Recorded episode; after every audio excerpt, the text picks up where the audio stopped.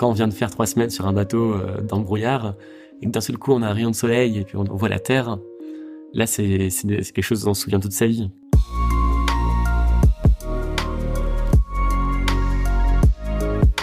Salut et bienvenue sur Des rêves en action, le podcast des rêveurs de l'Atlas. Nous sommes Bateraf et nous partons à la rencontre de personnes qui nous inspirent. Aventuriers, navigateurs, entrepreneurs, artistes, tous ont su suivre leurs rêves pour être vecteurs d'un message qui leur est cher. Aujourd'hui, nous sommes en compagnie d'Amaury Guérin. Navigateur de la première heure, Amaury est un aventurier qui vogue par-delà les océans pour suivre ses rêves. Et quel rêve Alors qu'il vient d'achever une expédition scientifique dans le cercle polaire arctique, il prépare actuellement la boucle transatlantique en Mini 650, une expédition en solitaire, sans assistance, sur un bateau à peine plus grand qu'une voiture. Si ce projet peut paraître fou, il fait vibrer Amaury, et nous aussi, à vrai dire. Pourquoi repenser la pratique actuelle de la course au large? Comment donner une dimension collective à un projet personnel? Comment concilier rêve et action? Voilà les sujets que nous abordons dans cet épisode.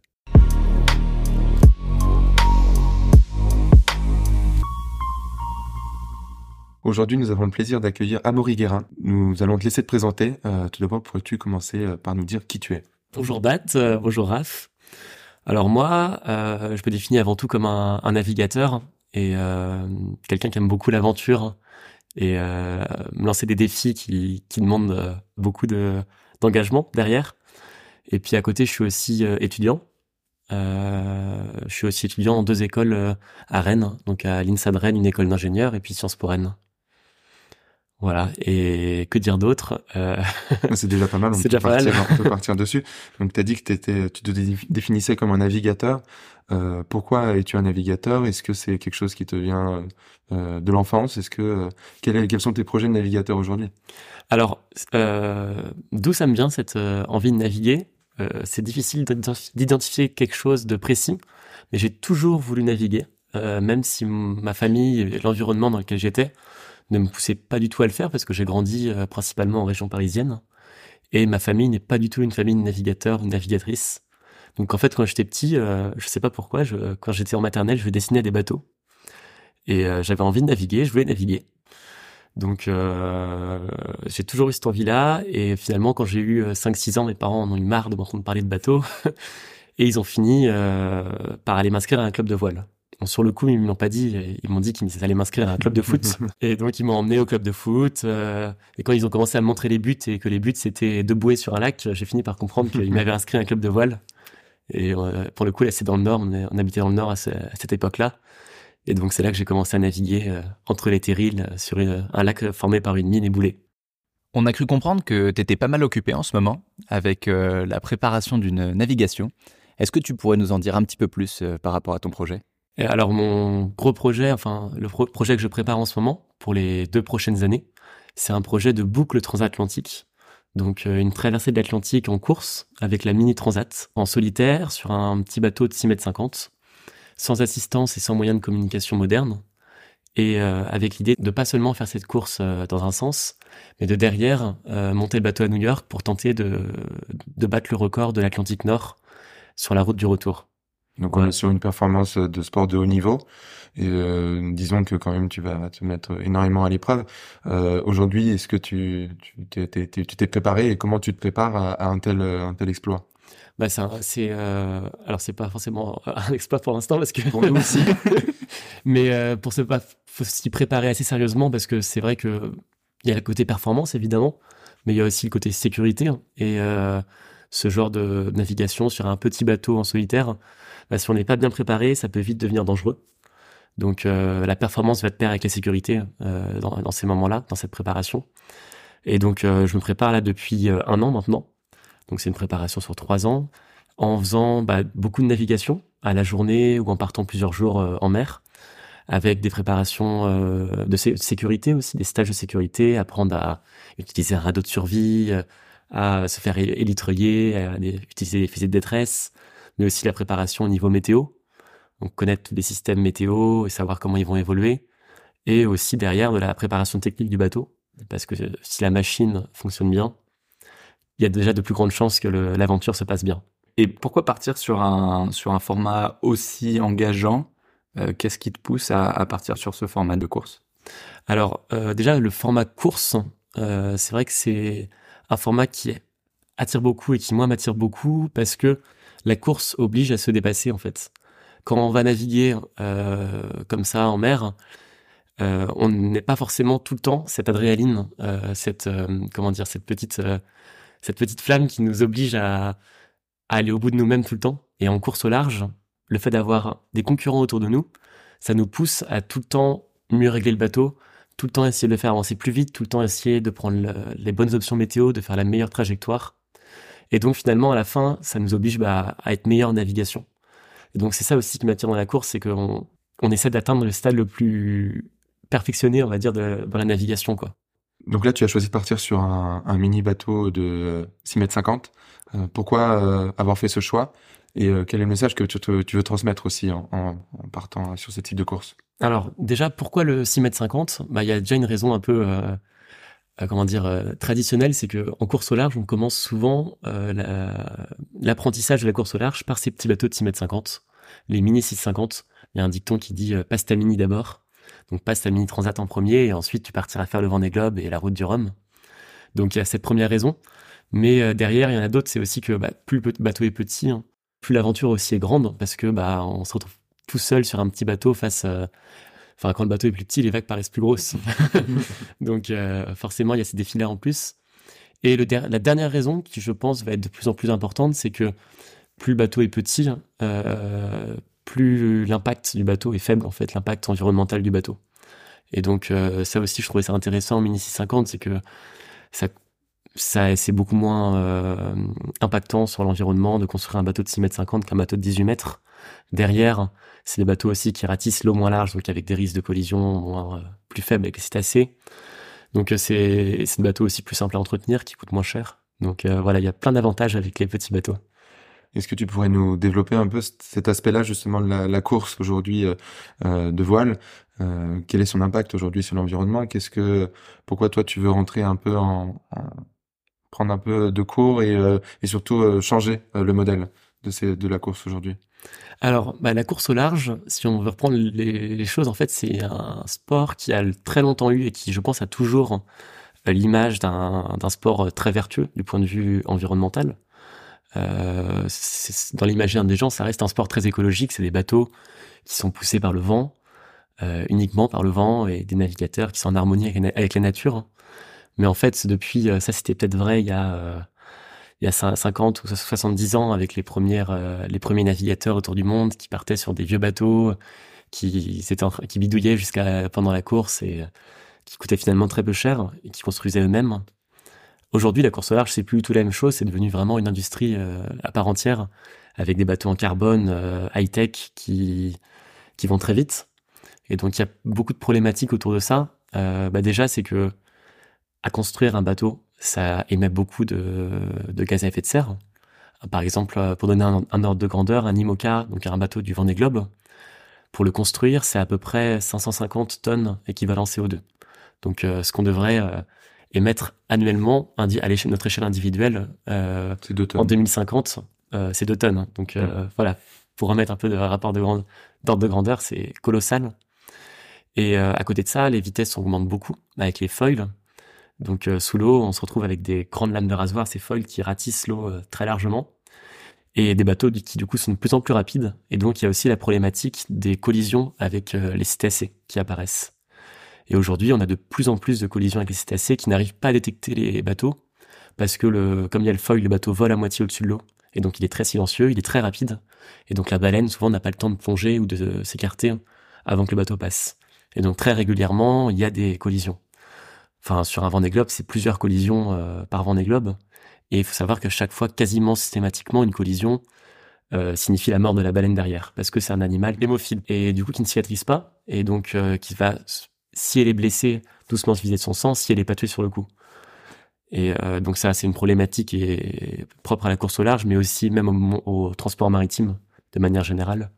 D'ailleurs, dernièrement, il y a eu euh, une vidéo de baleine qui est sortie, je sais pas si vous avez vu, mais d'une euh, d'un rorcal commun qui avait la colonne vertébrale complètement euh, cassée et donc bah qui pouvaient plus se nourrir, qui pouvaient nager très difficilement. Et les images sont assez marquantes à voir. On voit vraiment l'animal complètement handicapé à la surface de l'eau. Et donc là, c'est l'impact au niveau du bateau et euh, plutôt au niveau euh, voilà du skipper et du bateau et au niveau plus global de la course euh, de haute performance. Ouais, il y a aussi eu beaucoup de transitions. Bah, je pense qu'on est monté en termes de, de sport. les bateaux sont de plus en, se ressemblent de plus en plus et il y a de plus en plus de monde. Donc il y a un niveau sportif qui monte, je pense. Mais par contre, la contrepartie de ça, c'est que les skippers sont de plus en plus des, des machines, des robots et euh, sont plus n'ont plus du tout le même rapport avec euh, la mer. Moi, je reprends l'exemple par exemple de Bernard Motossier, il y a 50 ou 70 ans. Bah, c'est un navigateur qui passait des heures à contempler la mer, les dauphins et euh, les albatros. Aujourd'hui, les skippers du Vendée Globe, par exemple, sont dans leur euh, dans leur cabine, les cockpits des bateaux, donc l'endroit dont on manœuvre le bateau, c'est devenu complètement fermé parce que c'est dangereux d'être dehors. Il y a des vagues qui déferlent en permanence sur le plomb et les bateaux sont très rapides. Et donc, euh, les skippers sont enfermés à l'intérieur de leur bateau et le seul lien qu'ils ont avec le vent, c'est avec les, instruments qui sont, s'affichent la vitesse du vent, l'angle au vent, la vitesse du bateau. Et en fait, ils tirent sur leur bout euh, selon ces informations-là. Et euh, c'est vraiment plus du tout la même manière de naviguer. Hein. Maintenant, c'est plus du pilotage, on va dire. Moi, après, je fais quand même partie. bah, je suis quand même un, navigateur qui fait de la course, donc forcément, je fais un peu partie de ce monde-là. Euh, après, sur des plus petits bateaux, déjà, je pense qu'on est plus en contact direct avec la mer. Euh, on n'est pas, enfin, dans nos cockpits, on n'est pas complètement enfermé. On est vraiment dehors. Donc, euh, c'est assez différent. Et puis, je sais aussi derrière, dans, pas forcément en course parce que c'est compliqué en course de prendre le temps de le faire, mais en dehors des courses, de voilà, de prendre le temps de regarder la mer, de regarder les, les cétacés, les oiseaux marins, le plancton aussi, on pourra en parler. Mais justement, parlons-en du plancton. Euh, tu as mené un projet euh, justement lié au plancton. Est-ce que tu peux nous en parler un petit peu plus? Ouais, tout à fait. Alors, euh, ça c'était il y a deux ans. Euh, il y a deux ans, j'avais fait un peu de course au large déjà. J'avais fait quelques courses et je me posais pas mal de questions sur bah, la raison d'être de tout ça en fait. À quoi ça sert de faire des courses à la société? Qu'est-ce que ça apporte? Alors, il y a des technologies qui peuvent se transmettre après dans le transport maritime peut-être, mais moi, à mon échelle, j'avais un peu l'impression de, bah, de faire ça juste pour moi. Et euh, il y avait cette première partie-là. Et la deuxième euh, envie que j'avais, c'était aussi de d'aller découvrir d'autres, euh, vraiment au-delà de l'horizon, d'aller vraiment loin, découvrir d'autres pays, découvrir d'autres d'autres lieux de navigation, d'autres mers. Et donc, j'ai monté ce projet de d'expédition au cercle polaire arctique. Et j'ai envoyé beaucoup de mails à des chercheurs, à des instituts de recherche, pour leur dire bah voilà, moi j'ai un petit bateau, je suis prêt à monter au, cercle polaire et euh, je suis prêt à mettre à disposition cette plateforme qui est le voilier pour effectuer des prélèvements scientifiques. Et euh, j'ai eu la chance de rentrer en contact avec euh, Plankton Planète, qui est un consortium scientifique dont le but c'est d'établir une cartographie mondiale du plancton grâce au prélèvement de tous les usagers de la mer, donc les pêcheurs, la marine nationale, les plaisanciers, donc c'est vraiment très large. Et euh, à ce moment-là, Plankton Planet cherchait justement quelqu'un pour tester, on va dire en conditions réelles, leurs nouveaux instruments euh, de, de, prélèvement et d'analyse du plancton. Et donc voilà, je suis parti euh, pendant l'expédition plancton de Pilourson.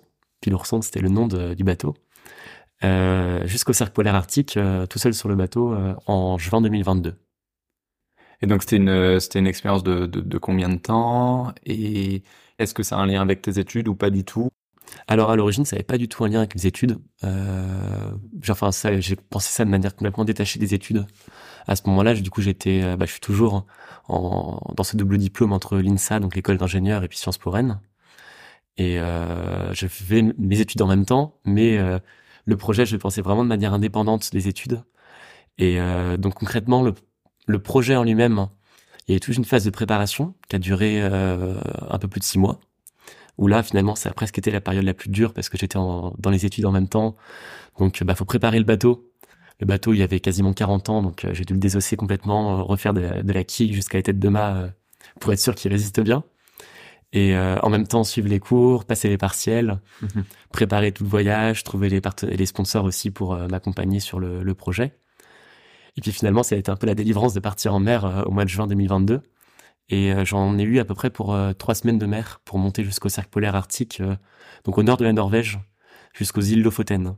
C'est un petit archipel qui est sur la, la pointe nord de la Norvège en fait. Une, à peu près 100, 100 km au-dessus du cercle polaire arctique.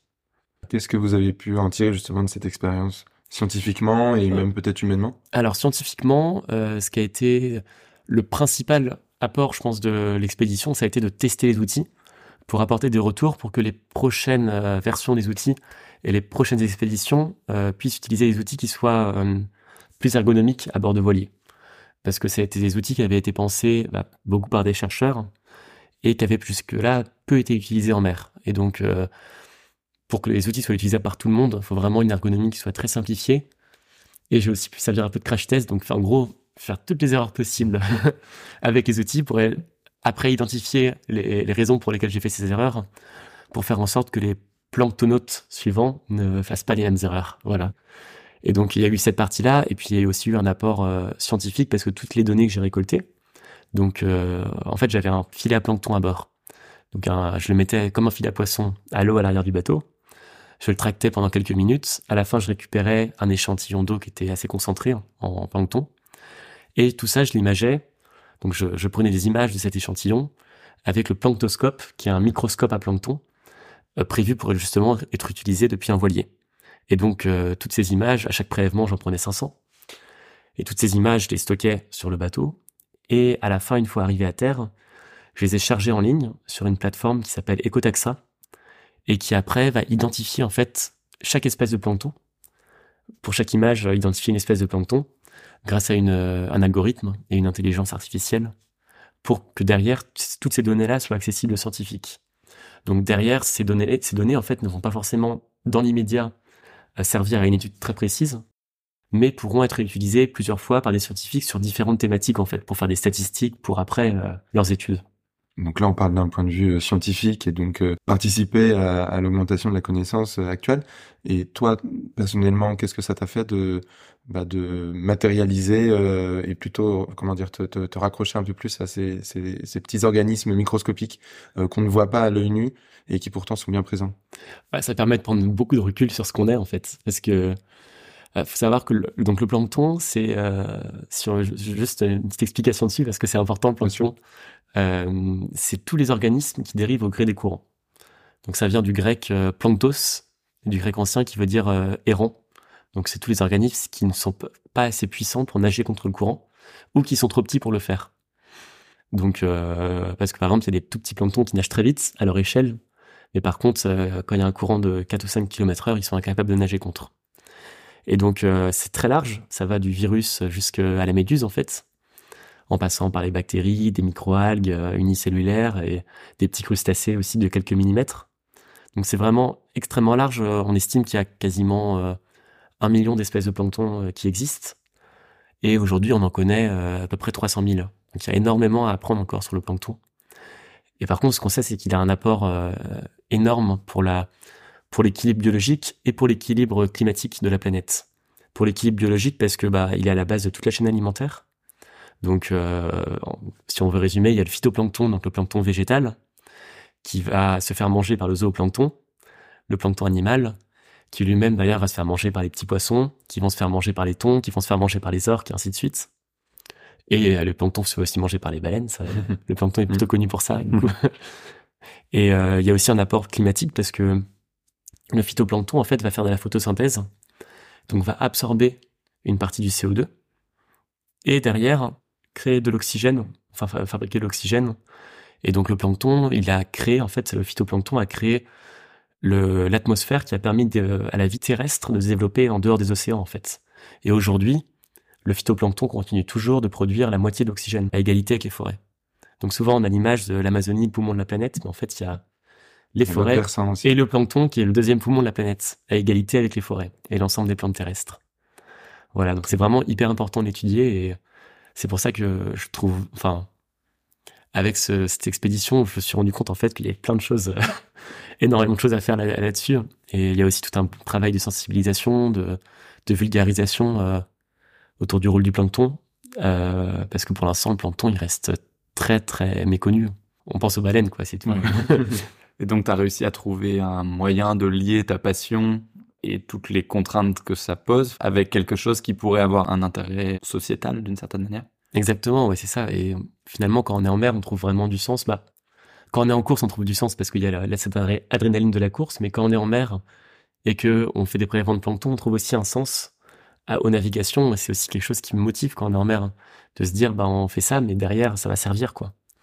Et euh, c'est pas juste euh, juste pour moi ou pour découvrir quelque chose, mais c'est vraiment ça va être utile, quoi. Est-ce que tu pourrais essayer de nous décrire ce que tu ressens quand tu es en mer? Hum, ça dépend. C'est assez dur comme question. Et c'est très intéressant parce qu'en fait, je pense qu'une des premières caractéristiques quand on est en mer, surtout quand on est tout seul au large, c'est que les émotions sont très instables. Beaucoup plus qu'à terre. Et ça, c'est aussi un, c'est aussi ce que euh, moi je vais chercher quand je vais en mer, c'est trouver cette, euh, cette, instabilité, des émotions. En fait, on passe par des phases très hautes et des phases très basses. La fatigue euh, vient complètement nous déstabiliser. Il y a aussi le fait que bah, les conditions changent rapidement. On est isolé, donc on n'a pas quelqu'un qui nous oblige à garder un mental stable. Euh, on est tout seul, donc bah, si on pète un câble ou qu'on se met à chanter, personne ne sera là pour nous juger. Et donc, en fonction de, des moments, on peut se retrouver avec des hauts fantastiques où on est super content. le vent vient de tourner, il suffit que le vent tourne un tout petit peu ou qu'il y ait un rayon de soleil après une tempête et d'un seul coup, c'est la, la fête à mort. Et c'est un moment d'euphorie absolue. Et il y a d'autres moments, par contre, où euh, le vent est de face et c'est dur, on est mouillé. Et, là, on peut passer par des moments de bah, se demander ce qu'on fait là. pendant, pendant un moment, on se dit, mais pourquoi je, pourquoi je fais de la voile et pourquoi je, je pourrais tranquillement être à terre, euh, confortable. Donc en fait, c'est voilà, c'est jamais, euh, c'est vraiment jamais la même chose qu'on ressent en mer. Et c'est ça qui est super intéressant. Et surtout derrière, ce qui est intéressant, c'est que souvent on se souvient plutôt des, des moments hauts que des moments bas qu'on a vite tendance à oublier. Et donc euh, là, c'est quand même une activité à risque de te retrouver au beau milieu de l'Atlantique euh, sans moyen de communication moderne. Comment est-ce que tu appréhendes euh, ce risque? Est-ce que c'est quelque chose auquel tu penses? Et en dehors de la préparation que tu as, quelle vision tu as de ce risque? Bah, Je pense qu'il y a une bonne partie du risque qui peut être déjà préparé en amont. Donc, bah, en ayant un bon bateau qui soit prêt, en s'étant formé à tout ça et euh, enfin aux procédures de sécurité et euh, aux risques principaux en mer. Maintenant, il y a toujours, je pense qu'il y a toujours une petite part d'aléatoire et il y a aussi toujours la la loi de Murphy. Donc c'est s'il y a quelque chose qui doit mal arriver, voilà, voilà c'est ça. Et puis euh, souvent les les emmerdes volent en escadrille. Donc, euh, loi de l'emmerdement maximum. Voilà, exactement. Et donc euh, ça, on sait que, enfin, on sait, faut essayer de toujours penser au pire pour euh, s'y préparer, même si ça fait pas plaisir d'y penser. Pour l'instant, j'ai eu la chance de jamais avoir euh, vécu de gros problèmes en mer, enfin de problèmes où je me suis vraiment dit euh, là je vais mourir ou ça va vraiment être compliqué. Ou alors je m'en suis rendu compte après que je me suis rendu compte après ah mais là en fait j'aurais pu y passer mais tout s'est bien passé mais en fait ces moments-là aussi permettent de mettre un petit coup de un petit comment dire un, un petit avertissement, on va dire. Et euh, ouais, je pense que la peur aussi est importante pour gérer euh, pour gérer le risque. Le fait d'avoir peur en mer, c'est super important parce que ça va éviter d'aller prendre des risques inconsidérés en fait. Quand on a peur sur le bateau parce qu'il y a trop, trop grosses vagues ou trop, il, y a, trop de vent, derrière on va ben, on va s'accrocher au bateau, on va toujours garder notre longe pour rester solidaire avec le bateau on va pas mettre trop de voiles, on va euh, prendre une route qui est plus euh, plus en sécurité. Donc euh, je pense qu'il y a c'est ce tout qui fait que bah la sécurité dépend quand même beaucoup de nous-mêmes derrière. Hmm. Et tu as l'air de dire que globalement ta sécurité dépend pas mal de tes sensations. Donc la peur te permet de prendre les bons choix et de faire les bonnes décisions. Est-ce que tu tu pourrais nous expliquer quand euh, tu as plusieurs jours où t'as pas beaucoup dormi, ou que les conditions sont juste insupportables, euh, comment tu fais pour garder cette sensibilité et cette sensation? Euh, bah c'est ça qui est très dur en fait parce que c'est vrai qu'avec le avec manque de sommeil avec toute la fatigue accumulée au large on a vite tendance à avoir des sensations qui sont faussées. Et donc par moment bah dans les moments je parlais tout à l'heure des moments d'euphorie bah typiquement, on peut, on peut avoir des moments un peu de folie où on se dit, bah, je suis trop fort, euh, je pas besoin de m'accrocher ou euh, on va mettre plus de voiles sur le bateau, tout va bien se passer. Et c'est là que ça peut être dangereux. Et euh, je pense du coup qu'au large, faut réussir à garder au maximum cette combattre au maximum cette instabilité émotionnelle en fait et cette instabilité des, des actions qu'on peut avoir pour rester en sécurité. Et après, il y a autre chose aussi qui est important, c'est qu'au large, en fait, le principal danger, c'est pas d'être au large, c'est l'homme, parce que c'est la collision qui reste le, principal danger, ou alors la côte. Donc, euh, en fait, si on est vraiment au large, sur le bateau, tout seul, si le bateau est insubmersible ou est bien résistant, il peut presque rien nous arriver. Le principal risque, quand le bateau est insubmersible, comme sur les petits bateaux de 6 mètres 50 sur lesquels je navigue, c'est l'incendie à bord. Mais sinon, en fait, euh, si on reste bien accroché au bateau, qu'on tombe pas à l'eau, qu'on fait bien attention, il peut rien se passer de grave. On peut pas mourir comme ça. Le risque, c'est quand on est près de la côte de terminer sur les rochers, s'il y a une tempête qui nous pousse sur les rochers, et qu'on n'a pas assez de, marche sous le vent pour euh, laisser le bateau dériver. Ou alors, c'est d'avoir une collision avec un bateau euh, qu'on n'a pas vu arriver et qui n'a pas dévié de sa route. Donc, ouais, c'est, je pense que c'est surtout l'homme qui est dangereux en mer. Et voilà, donc on a vu un petit peu comment toi tu appréhendes la notion de risque. Euh, mais quand tu es parti là dans, ce projet, quel a été l'impact de ton entourage et comment est-ce que ton entourage a, a pris euh, ta décision de, t'embarquer dans cette aventure? Bah, Du coup, quand j'ai monté le projet euh, d'expédition, c'était vraiment mon premier gros projet où je partais loin, où c'était vraiment une aventure. Alors au début, ça a été un peu compliqué. J'en ai, j'aurais commencé à en parler à mes parents la première chose qu'ils m'ont dit, c'est euh, alors non, parce qu'ils voyaient pas comment c'était bah, comment je pourrais concilier ça avec mes études et aussi comment euh, je pourrais partir en étant en sécurité aussi. Et après, bah, petit à petit, euh, j'ai fini par réussir à les convaincre de me laisser partir et aussi de me prêter leur bateau parce que ils avaient un, ce petit bateau pilourson mm. qui finalement a très bien fait l'affaire pour le voyage et qui a complètement rempli son travail. Mais au début, il y avait ce, ce, petit réflexe de se dire bah t'es parti, t'as ton école, euh, t'as tes, tes, deux écoles, c'est très bien, faut que tu continues comme ça, tu vas avoir un super diplôme et après, euh, tu auras tout le temps que tu veux pour faire tous les projets que tu veux une fois que tu auras ton diplôme et ton travail.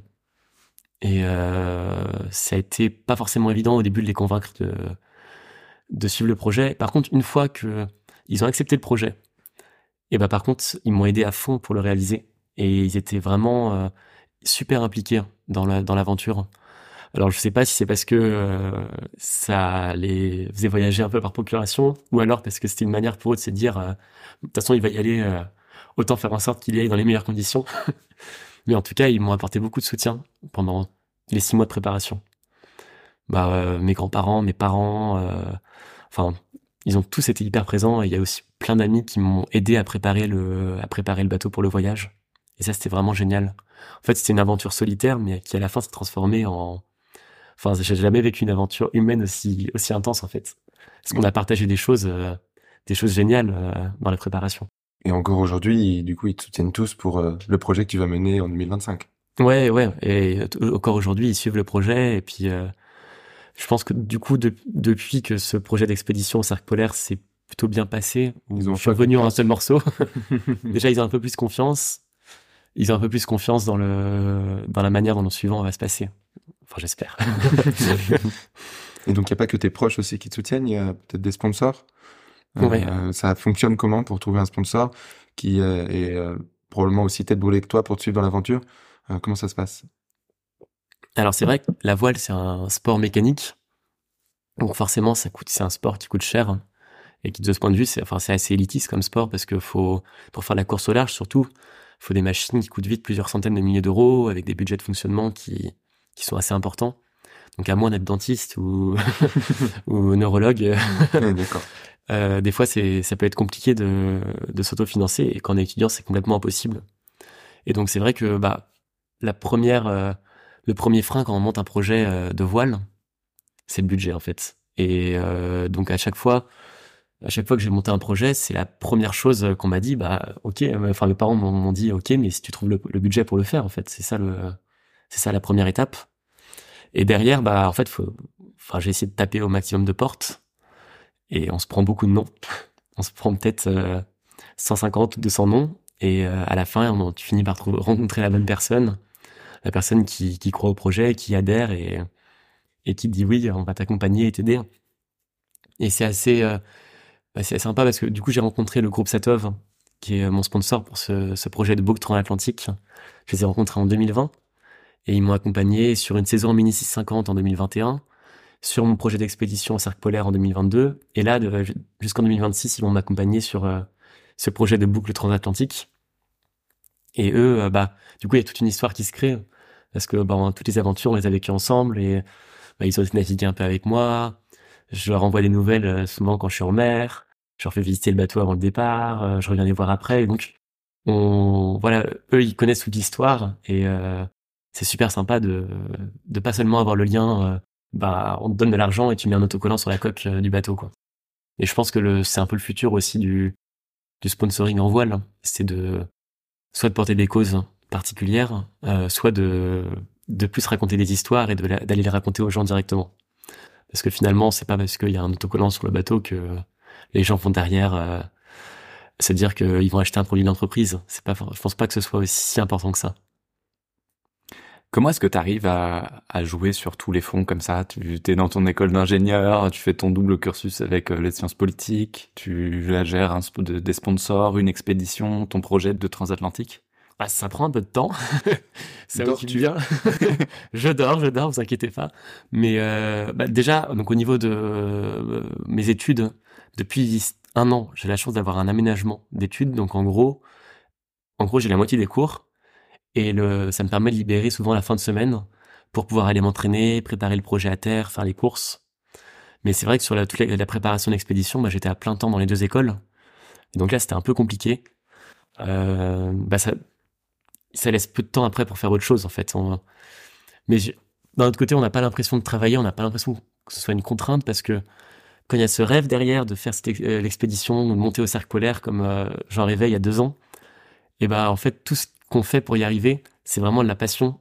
Et euh, bah on est, ça apparaît, tout ce travail apparaît jamais comme une contrainte. C'est vraiment que du plaisir, que du, on se projette à chaque fois qu'on fait quelque chose, on se projette. Euh, on travaille sur le bateau, par exemple, on se projette euh, au cercle polaire. Quand on installe un petit chauffage sur le bateau, on se dit ah bah quand je serai au cercle polaire, ça me servira. Euh. et, et du coup, on n'a vraiment pas l'impression de travailler.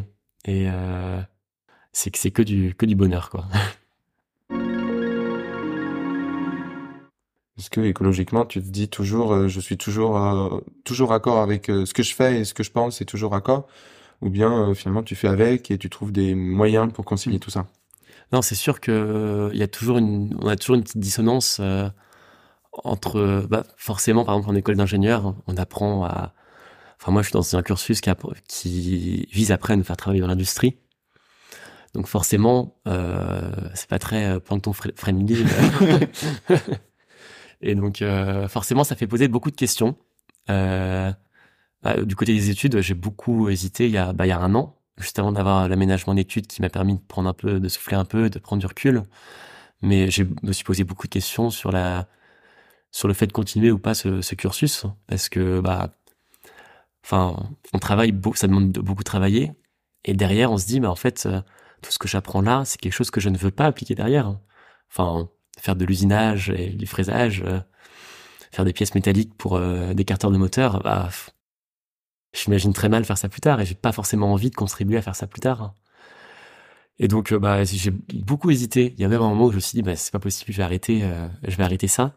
Et finalement, je me dis que connaître ce monde-là, ça peut aussi être un moyen de le comprendre et de le derrière de savoir ce qu'il faut faire et quel levier, levier il faut actionner aussi pour le changer.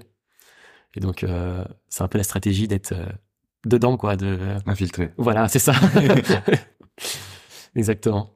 Et donc, comment est-ce que tu te projettes, enfin, plus tard, euh, dans ta carrière professionnelle? Jusque-là, tous mes projets, c'était vraiment des, des projets où c'était un rêve, en fait. Où j'en rêvais, et puis quand j'en rêve, tu vois, j'en dors pas la nuit, et j'ai juste envie de le faire à fond. Et pour l'instant, je suis à fond dans mon projet actuel, et je vois pas où je me projette plus tard j'attends de laisser. Euh, enfin, j'ai plein d'idées pour euh, d'autres projets, d'autres euh, d'autres aventures, mais je me laisse du temps et je pense que je suis plutôt le genre à me laisser guider par par ses rêves au fur et à mesure et à pas me tracer une voie en amont en fait.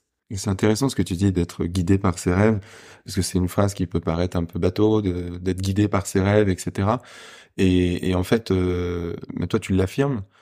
Et comment tu tu fais en sorte de pas euh, tomber dans un travers. Alors soit d'être complètement idéaliste et hors sol, ou alors de te confronter à un moment face à un, de te confronter à un mur où euh, bah, le pragmatique va te rattraper. euh, des gens vont te dire euh, euh, tes rêves c'est gentil, mais euh, là ça va trop loin, euh, et du coup retomber euh, que ça s'essouffle en fait.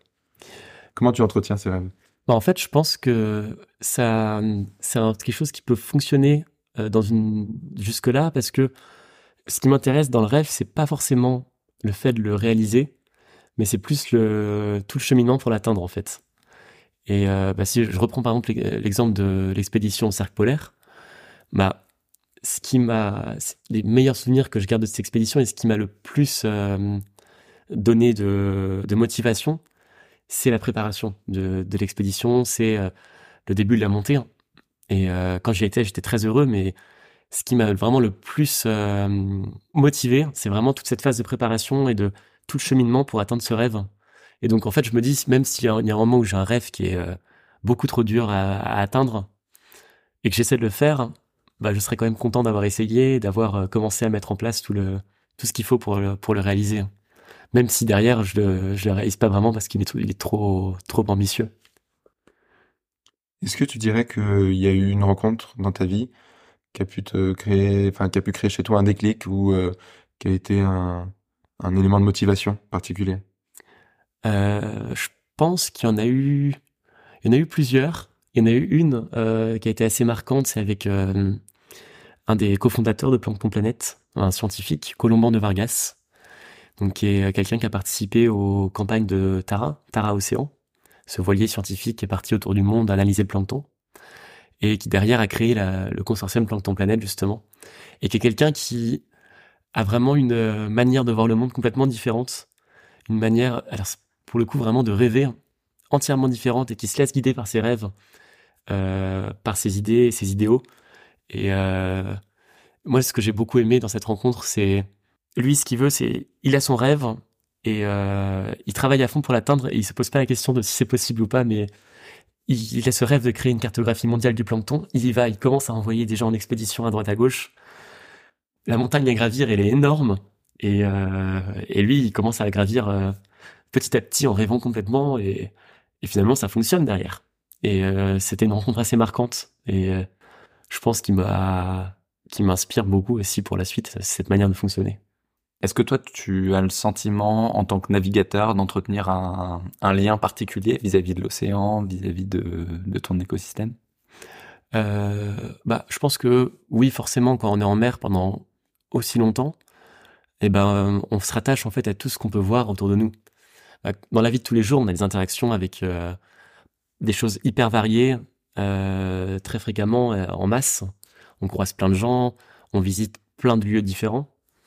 En mer, on est face à un- une immense, euh, enfin, l'océan qui est immense, qui est euh, finalement c'est euh, H2O, euh, H2O jusqu'à l'horizon, quoi.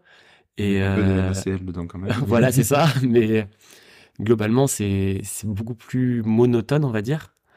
Mais par contre, du coup, comme on, et on est en isolement aussi, on a on n'a pas de contact avec d'autres euh, d'autres euh, êtres humains. Et euh, donc forcément, on va se rattacher beaucoup plus à tout ce qui est autour de nous. Donc quand ça fait trois semaines qu'on n'a pas vu euh, une autre personne, bah, quand on va croiser un dauphin, on va potentiellement se mettre à lui parler, par exemple. ou, euh, ou bah, même des fois se mettre à parler à son bateau aussi. Mais euh, je pense que du coup, le fait d'être isolé et avec peut-être une petite dose d'ennui, mais au sens positif, l'ennui, l'ennui qui nous pousse à regarder autour de nous et à, à imaginer des choses autour de nous, eh ben, ça nous oblige à avoir un lien plus fort avec la, la mer justement. Et quel est ton rapport avec ton bateau particulièrement? Euh, bah, il y a déjà un rapport un peu technique parce qu'on finit par le connaître sur le euh, sur le bout des doigts, connaître chaque petit élément du bateau. Et derrière, euh, ça devient une quelque chose. enfin, le bateau, on finit par lui parler en fait quand on est en mer, tout seul sur le bateau en tout cas.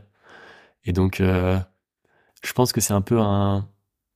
C'est peut-être comparable avec euh, l'équitation, par exemple, où on, parle à son cheval et on, prend soin du cheval et c'est un peu triste à dire pour le cheval, mais parce que le bateau n'est pas quelque chose de vivant, mais on finit par se l'imaginer vivant dans notre tête. Et euh, il y a tellement de souvenirs en commun euh, tellement de sensations aussi. Parce que le bateau, en fait, quand on est en mer, on est toujours rattaché. Il y a toujours une partie de, notre cerveau qui est focalisée sur le bateau et sur les sensations qu'on a avec le bateau. Donc on va en permanence, même quand on dort, même quand on est à l'intérieur du bateau, sentir les mouvements du bateau, sentir s'il y a une voile qui, bat, s'il y a une voile qui est mal réglée, si la barre elle bouge beaucoup, si elle bouge pas beaucoup, ou comment le bateau est équilibré. donc forcément, on est à force d'être tout le temps en connexion avec ça, avec ce, avec ces sensations, avec ce bateau. Bah, il y a un lien qui se crée, euh, qui est assez, assez fort. Et quand on débarque à terre, rompre ce lien, c'est assez bizarre. On a, on a toujours envie de, de sentir le bateau, mais on est assis dans un canapé et le canapé ne bouge pas. Comment est-ce que toi tu te perçois dans ton environnement? Parce qu'il y a certainement des moments où tu as un sentiment de puissance, parce que tu es là seul euh, en train de d'avoir le sentiment de dompter un élément, et puis à d'autres moments tu vas te retrouver avec une météo euh, très euh, crasseuse, ballottée par, par les vagues, et où tu vas te sentir totalement impuissant. Comment est-ce que, comment est-ce que tu vis ça quand tu es tout seul là-bas? Bah, c'est vrai qu'il y a beaucoup ce, ce, vocabulaire de dompter les éléments, dompter les mers du Sud, ou les, dompter les vagues. Euh, moi, je me, je ressens pas ça en fait quand je suis sur le bateau. Je pense que la navigation parfaite, c'est être réussir à être en, symbiose avec euh, avec la mer et à faire en sorte que rien ne se fasse dans la dans la brutalité en fait, parce que c'est là qu'on casse du matériel, c'est là que finalement c'est pas performant non plus. Et donc, euh, je ressens plus le lien, quelles que soient les conditions, comme un une naviguer, comme être une manière de comme une harmonie parfaite en fait entre toi, le bateau et la mer. Et euh, enfin plutôt les éléments de manière générale parce qu'il y a aussi le vent.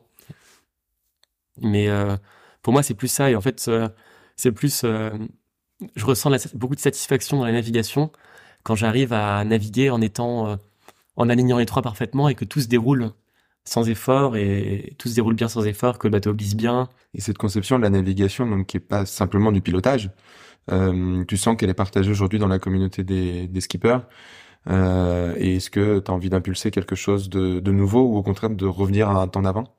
Je pense que ce serait plutôt revenir à un temps d'avant. Parce que, en fait, les premiers navigateurs, ils n'avaient pas d'autre choix que d'être vraiment en harmonie avec, euh, avec le bateau et puis la mer parce que bah, les technologies n'étaient pas aussi évoluées. Et donc, bah, euh, le premier à avoir fait le tour du monde euh, en solitaire, je, je le comme son bateau, il était en bois. Euh, il n'y avait pas de pilote automatique les espars étaient en bois, donc le mât en bois, si tu forces trop dessus, il va casser beaucoup plus facilement qu'un mât en carbone, par exemple. Et donc forcément, ils étaient obligés d'être en harmonie et de pas forcer. Ils n'avaient pas de pilote automatique, donc le bateau devait être parfaitement équilibré pour avancer tout droit. Donc c'était vraiment pas du tout la même manière de naviguer. Et aujourd'hui, maintenant, bah, les bateaux sont en carbone, ils volent. Il y a des algorithmes hyper développés pour les pilotes automatiques qui font que le bateau est vraiment asservi de manière très précise et donc, on peut mettre beaucoup plus de voiles, euh, aller beaucoup plus en puissance parce que le pilote automatique va rattraper tous les problèmes. Et euh, je pense que c'est finalement peut-être un peu, un retour au, un retour aux, premières navigations que de, naviguer plus en harmonie avec le bateau, sans forcer. Donc là, dans, toutes les expériences dont tu nous as parlé et celles que tu envisages, tu fais de la navigation en solitaire. Est-ce que tu te verrais naviguer en équipage et est-ce que ça ne te pose pas un souci de partager tes souvenirs, comme tu l'as dit tout à l'heure, avec ton bateau et pas avec euh, un être humain bah, Je pense que enfin, j'aime beaucoup les deux. Euh, jusqu'à assez récemment, j'avais peu navigué au large en équipage. J'ai fait beaucoup de large en solitaire, mais l'équipage c'était assez nouveau. Et là, du coup, cet été, j'ai eu l'occasion d'embarquer au Groenland sur un bateau où on était six, un voilier où on était six, et de faire euh, une navigation entre le Groenland et puis La Rochelle, en France, à six pendant trois semaines. Donc forcément, euh, c'était vraiment la première fois que je partais au large comme ça en équipage, et j'avais un peu cette appréhension de me dire, bah, l'expérience va être complètement différente. Euh, si, enfin, je vois très bien les bacs enfin les émotions négatives que je peux avoir des fois quand je suis en mer, mais si je suis en équipage et que je transmets ça, ça va être dramatique. et euh, ou au contraire, si quelqu'un transmet ça aussi, c'est comment on va pouvoir se, comment ça va pouvoir se dérouler? Et en fait, ça s'est très bien passé. Alors, je pense aussi parce que je suis tombé dans un équipage qui était très sympa et avec des gens qui étaient habitués aussi à l'équipage et qui étaient toujours dans le capable alors à la fois de dire les choses euh, directement, de d'exprimer tout ce qui n'allait pas et en même temps qui était naturellement très très sympathique. Et euh, parce que c'est vrai en fait, euh, à terre, on peut facilement cacher, se mettre un masque, un masque justement de de sympathie ou un masque de, de bonne humeur. Mais quand on est en mer pendant trois semaines, si tout, la sympathie et la bonne humeur, c'est juste un masque, bah, au bout d'un moment, le masque disparaît. Avec l'inconfort, avec le manque de sommeil, ça, la, vraie, la vraie personnalité ressurgit. Et donc c'est ça qui est intéressant dans l'équipage, c'est que bah, si un équipage arrive à bien s'entendre pendant trois semaines, bah, ça veut dire qu'à terre, ils arriveront aussi à bien s'entendre sans problème. et euh, ça, c'est un peu un crash test, en fait, de partir en mer, euh, même pour les couples aussi. Je pense que c'est l'expérience ultime pour, pour euh, la survie du couple. Si le couple survit à un mois de traversée, ils, pourront, ils pourront rester ensemble toute leur vie.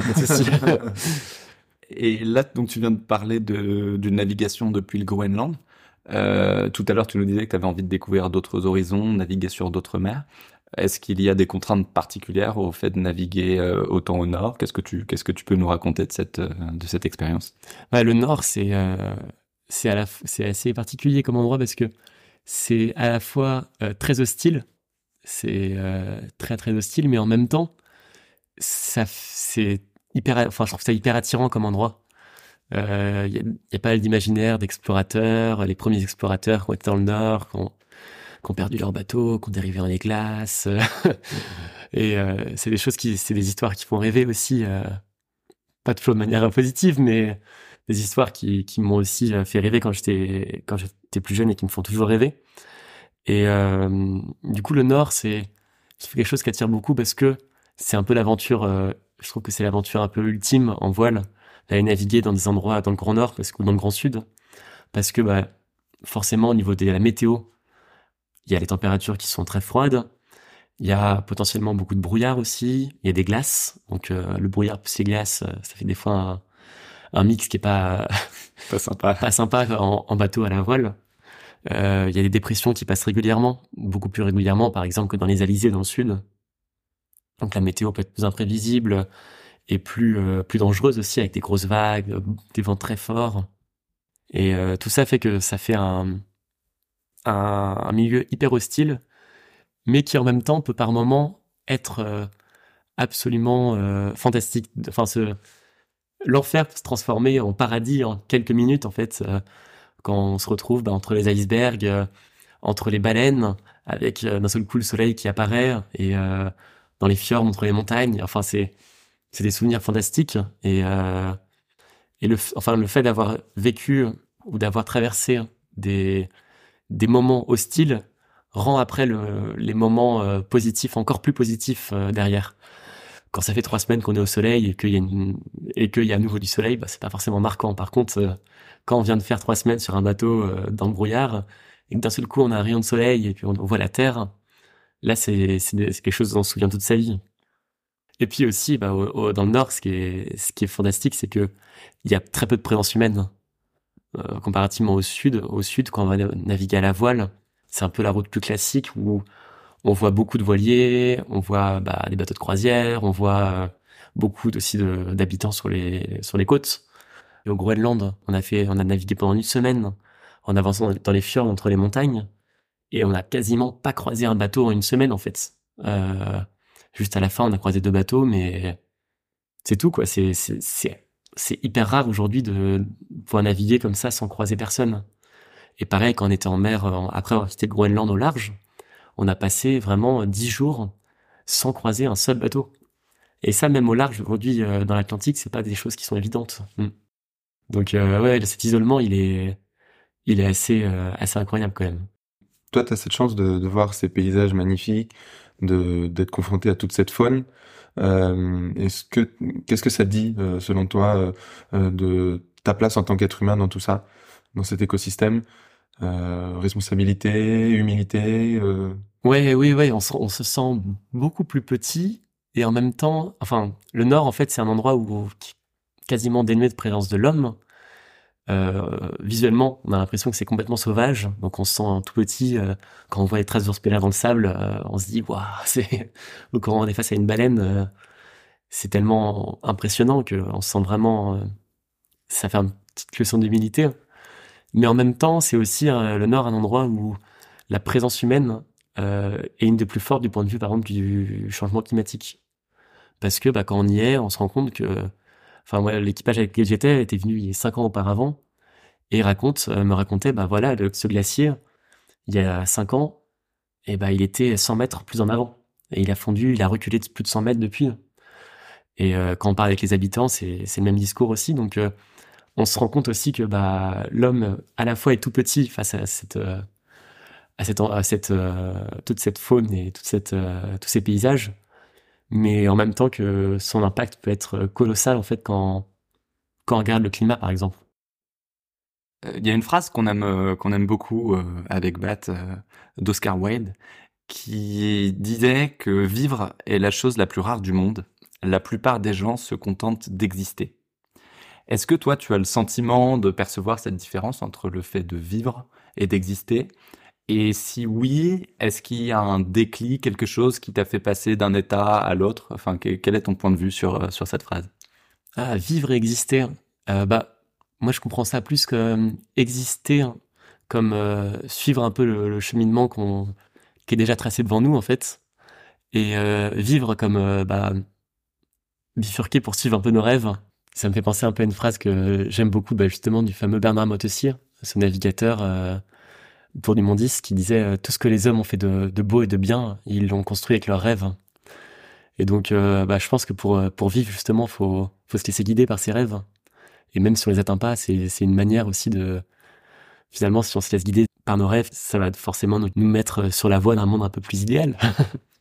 Ce, ce qui m'a marqué vraiment dans notre dans notre échange, c'est que quand tu quand tu fais le récit de tes aventures, euh, je trouve que t'es transcendé par l'émotion. Enfin, tu tu t'en as parlé qu'en mer, euh, toutes tes émotions vont être décuplées dans un sens ou dans l'autre. Et euh, pour moi, en tout cas, le, fait de vivre ou d'exister, dans la notion de vivre, il y a cette notion de, ressentir les choses. Et c'était vraiment super intéressant dans l'échange de, de, pouvoir. tu arrives à nous transmettre cette émotion au travers de tes mots. Et c'est vrai que pour, pour ressentir les choses, faut prendre le temps de le faire et, et prendre le temps de, les écouter aussi. Et c'est vrai que la, la navigation permet justement de prendre ce recul.